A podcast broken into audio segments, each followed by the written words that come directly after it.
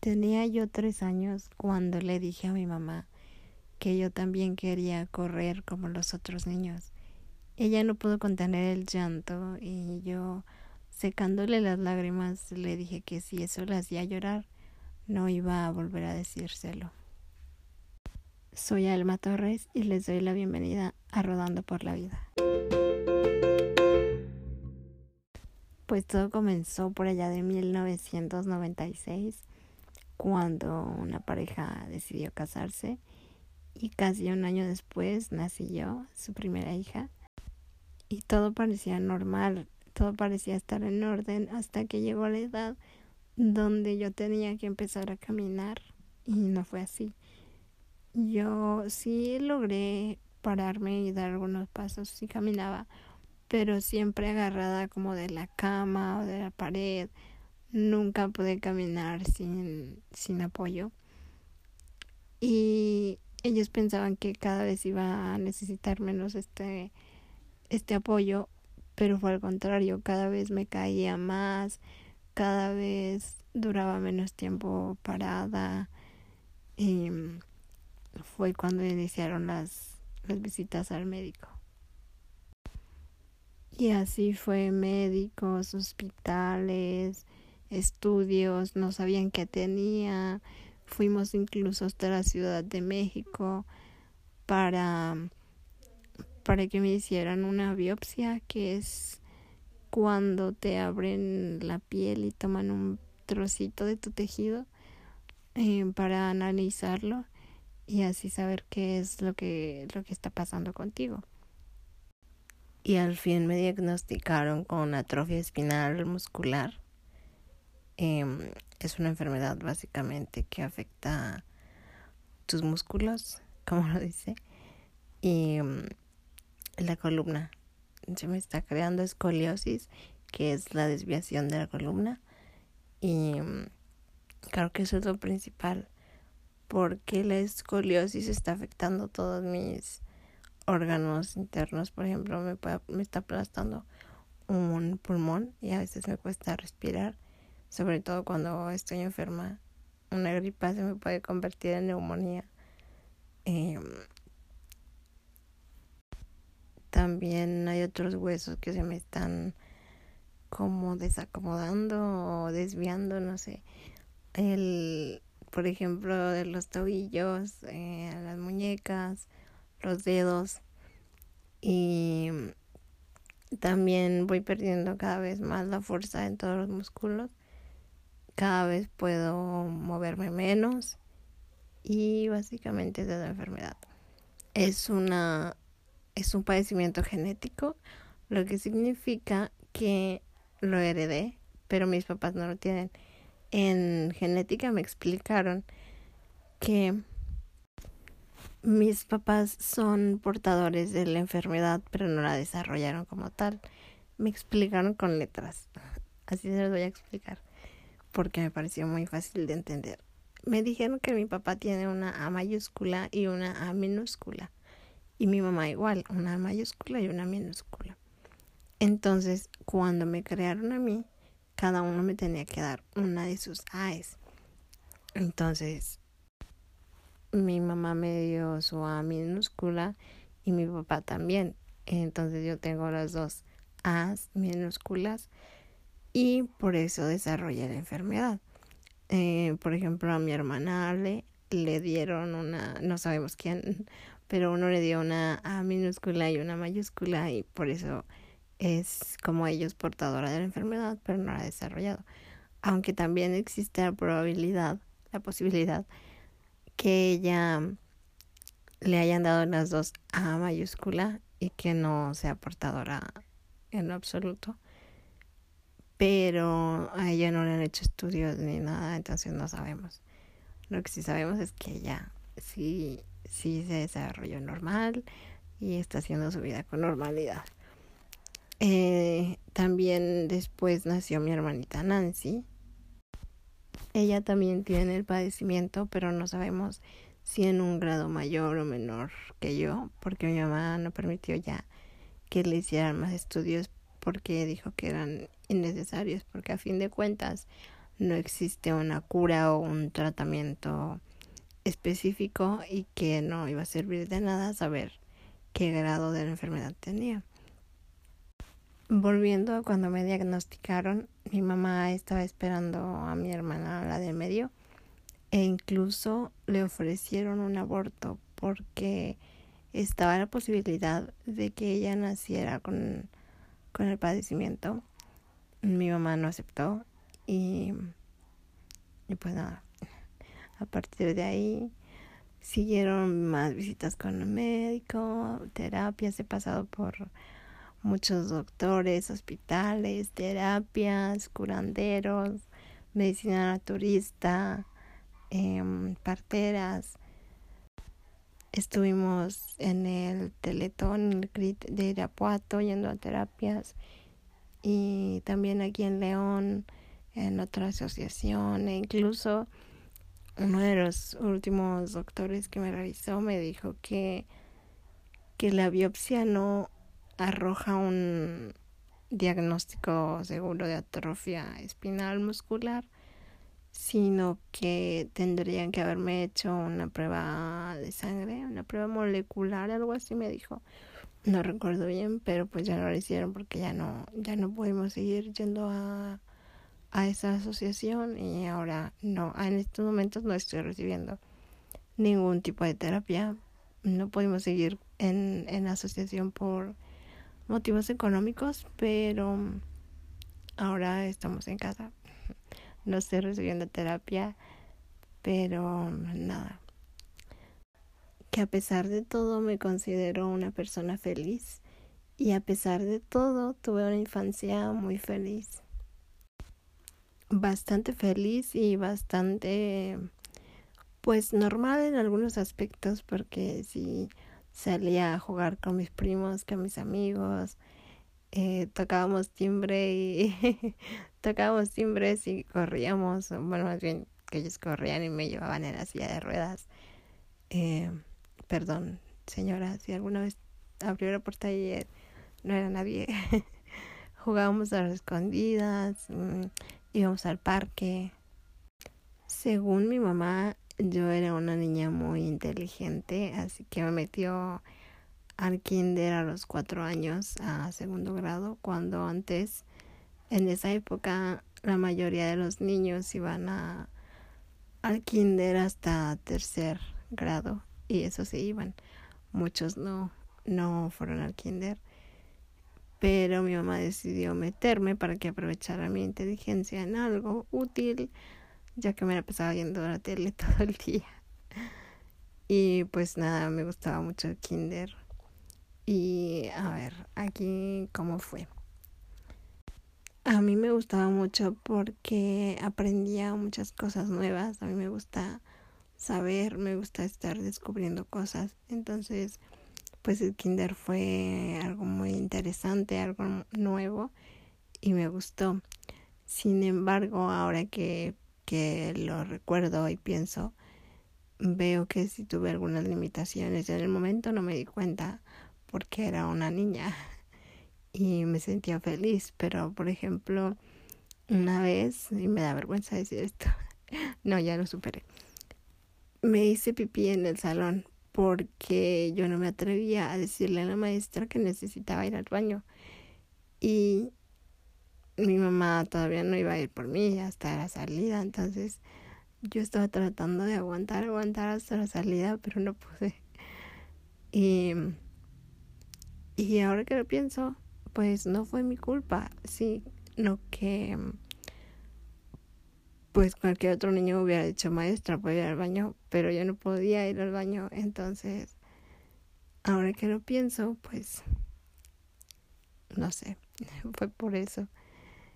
También una vez hubo un día de alberca y la maestra, pues a los demás otros niños nos ayudaban a, cambiarse y todo, pero a mí más, porque la maestra me tuvo que cambiar, me tuvo que poner el traje de baño. Em, y entonces esto pasa cuando tienes una, una discapacidad así. Los maestros tienen que estar dispuestos a apoyarte, tienen que pues que saber que vas a necesitar atenciones más que los otros niños y más ayuda en algunas cosas que los demás. Entonces, a veces no es tan mm, tan sencillo encontrar maestros así. Yo todavía me acuerdo de mi maestra Martita, le mando un saludo, la maestra Magdalena también. Pues les agradezco que me hayan apoyado en ese aspecto y, y que nada, fueron muy buenas maestras porque no es fácil y ellas me aceptaron así y, accedieron a, a, tenerme en su escuela. Aprendí mucho, salí, salí del kinder y ya sabía leer, que fue un gran logro para mí a esa edad. Sentía muy bonito cuando mi mamá le decía a todos, ya sabe leer, ya sabe leer, y yo, sí, ya sé leer. Y, mm, pero no siempre es así, porque, por ejemplo, cuando salí del kinder tenía que entrar a la a la primaria y mi mamá quería meterme en una escuela que quedaba ahí cerca, no voy a decir a cuál porque no me siento cómoda, pero pero el director le dijo que no, que no me podía aceptar en la escuela porque había muchos niños. Esa fue su respuesta, no, no podemos porque hay muchos niños.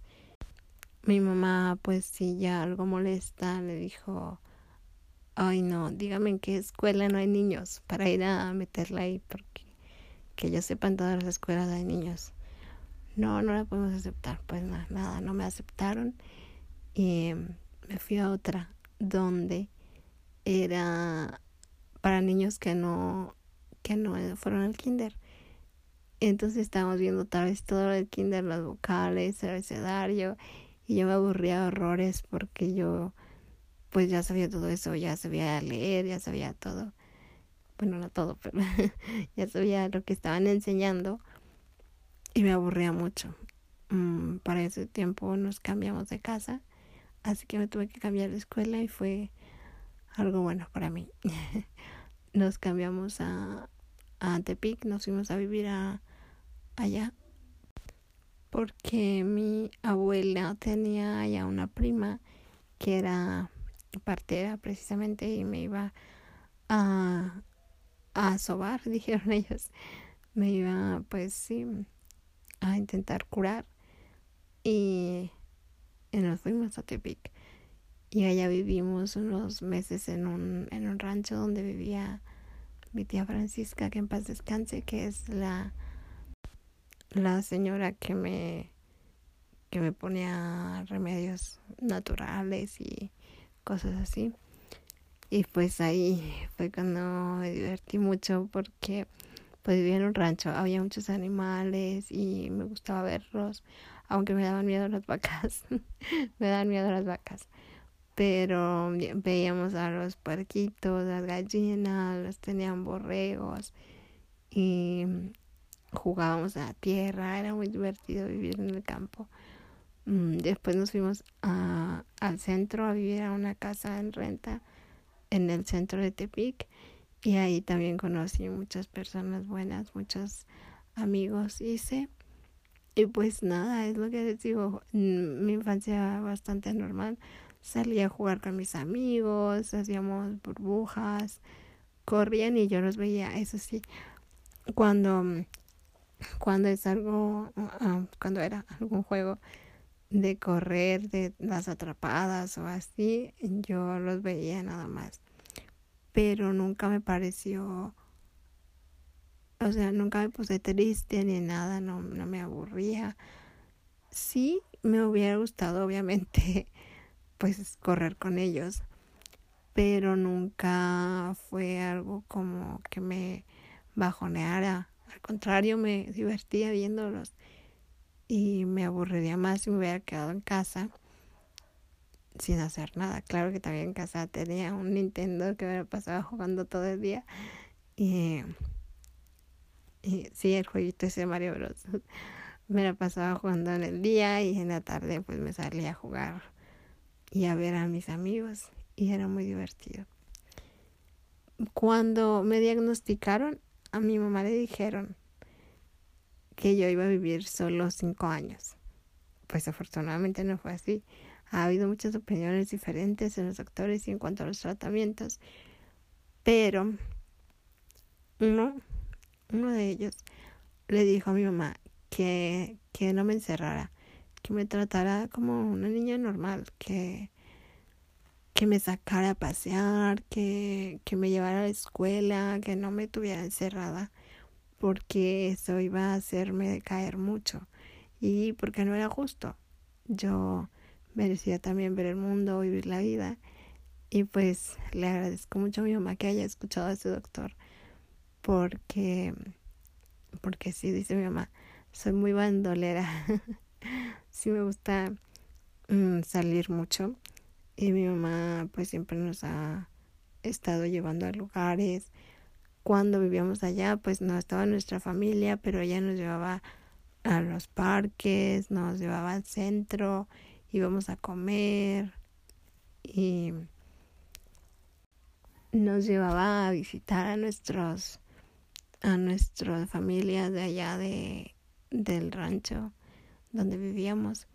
Antes son primos de, de mi papá y pues allá también jugábamos con las primas eh, hacíamos casitas para las Barbies jugábamos mucho. Yo recuerdo que sí, fui muy feliz y sí me divertí mucho viviendo en Tepic, aunque claro, también extrañábamos a nuestra familia que estaba acá en León y veníamos en las vacaciones. Y acá también me divertía mucho, que me partí la cara muchas veces, sí. Me, he caído muchas veces y, y en, acá en León, donde vivíamos después de regresar de Tepic, la casa donde vivíamos es un en una colonia que no tiene pavimentación, son piedras, tierra. Y que sí me partí la cara y me caí y toda la cara raspada, la frente, los labios, cachete. Pero también ahí me divertí mucho. También aún entre las piedras me llevaban corriendo a la silla. Creo que por eso me caí. Creo que eso explica todo. Pero allá en Tepic sí me divertí mucho. Después de vivir en el centro nos fuimos a una casa de Infonavit que el patrón de mi papá le rentaba. Y ahí fui a la escuela y hice muchos amigos. Me gustaba mucho esa casa y esa colonia y ese lugar porque además que tenía amigos, pues no sé, era un lugar muy tranquilo. Lo recuerdo y me da tranquilidad. Y pues también salía todas las tardes a jugar, a, tocar timbres. Allá era donde tocábamos el timbre y corríamos. Y, mi amiga me llevaba al parque, nos subíamos a los columpios y todo. Tengo muy buenos recuerdos de allá. Mi primer amor. El kinder me gustaba un niño, pero, pero en la primaria allá en Tepic fue como no sé, lo siento como mi primer amor porque con él conviví y, y ahora ya no está con nosotros. Él falleció lamentablemente, pero siempre lo estoy recordando. Cuando me vine de Tepic fue algo inesperado porque fue por la muerte de mi abuelita materna y y así de un día para otro. En el día fui a la escuela, en la tarde falleció y en la noche viajamos para León, así que al otro día ya no volví a la escuela. Y, y mi maestro, que lo recuerdo también con mucho cariño, el maestro Valente, les dijo a nuestros, a mis compañeros que, que me escribieran una carta de despedida y recuerdo muchísimo la de Luis Eduardo, de hecho todavía la tengo ahí guardada, que nos dibujó, nos dibujó agarrados de la mano y un corazón que dice Luis y Alma. Y pues nada, fue el amor, el primer amor más bonito.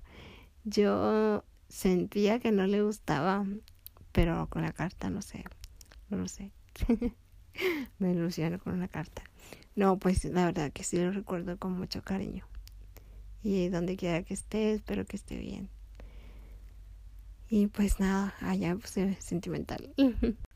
Después sí me gustaron otros niños. La verdad que yo era una niña muy enamoradiza. Es más, todavía sigo siendo una persona muy enamoradiza, pero pues nada importante. Ya después nunca regresé, mis papás regresaron a, a recoger las cosas y todo, pero no nos quisieron llevar. Eh, o sea que ya nunca había mis compañeros. Pero cuando cumplí 15 años fui a un viaje para la playa y decidimos pasar por ahí para ver a, a nuestro a nuestra familia que vive allá. Y, y sí me encontré a mi mejor amiga que andaba allá, a una de las mejores. A la otra no la vi, pero nada más pude saludarla, ya no, no pude platicar con ella ni nada.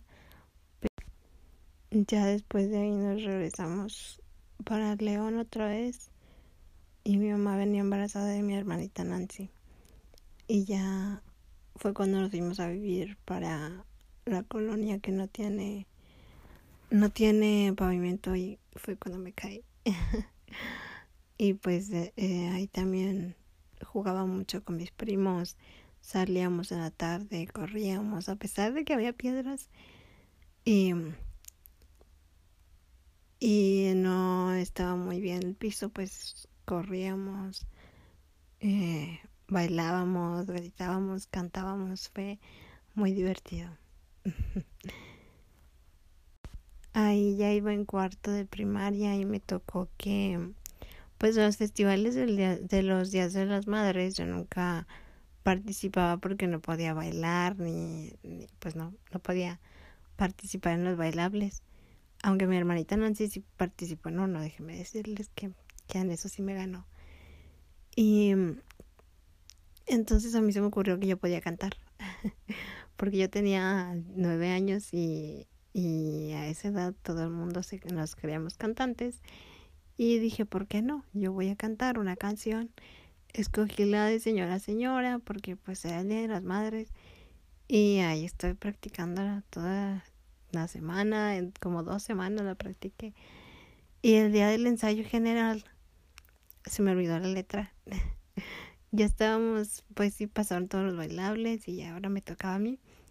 Y se me olvidó la mitad de la letra, canté la primera mitad y el coro y ya no me acordaba que seguía.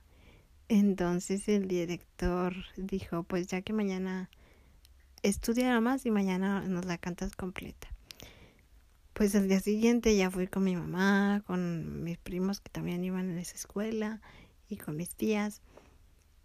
Y, y me tocó mi turno y Alma nos va a cantar. Wow. O sea, yo me congelé. Desde ahí tengo pánico escénico porque ver a tanta gente ahí viéndome a mí fue muy extraño si enfrente de 400 niños se me olvidó la letra, pensé, imagínense enfrente de, de esos 400 niños y sus 300 mamás, porque van muchos hermanos, y sus 200, 300 mamás. Yo dije, wow, 600 personas es mucho. No, no me salió la voz, no pude decir ni que no, me quedé congelada. Todavía el maestro dice, mm, un aplauso para que se anime. No, fue peor. Y, y no puede cantar. Y, y perdón, mamá, por no poderte cantar tu canción. Pero desde ahí tengo pánico escénico. Nunca he sido buena hablando en público. Por eso me daba muchos nervios eh, empezar este, este proyecto. Porque, pues yo sé que no me están viendo, pero me van a escuchar y también eso me pone nerviosa, así sea tres, cuatro personas, digo, si no les gusta, y si, y si digo algo mal y se ríen de mí, y si, y si, no sé, muchas cosas. Entonces, también, y si nadie me escucha, entonces yo soy una persona que piensa mucho las cosas y lo que podría pasar. Y, y por eso me puse muy nerviosa y yo creo que por eso no pude cantar. Y pues nada, ese fue un pedacito de mi infancia, ya se me hizo otra vez el, el capítulo muy largo y,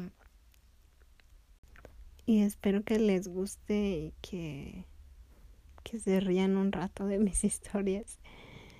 Y si tienen alguna pregunta o algún tema que quieren que toque, ya saben que me pueden mandar mensaje a mi Instagram, arroba alma-invisible. Y por allá les contesto sus preguntas o si es un tema muy extenso lo tocamos por aquí. Y pues nada, gracias por acompañarme en otro episodio más. Mi nombre es Alma Torres y esto fue Rodando por la Vida.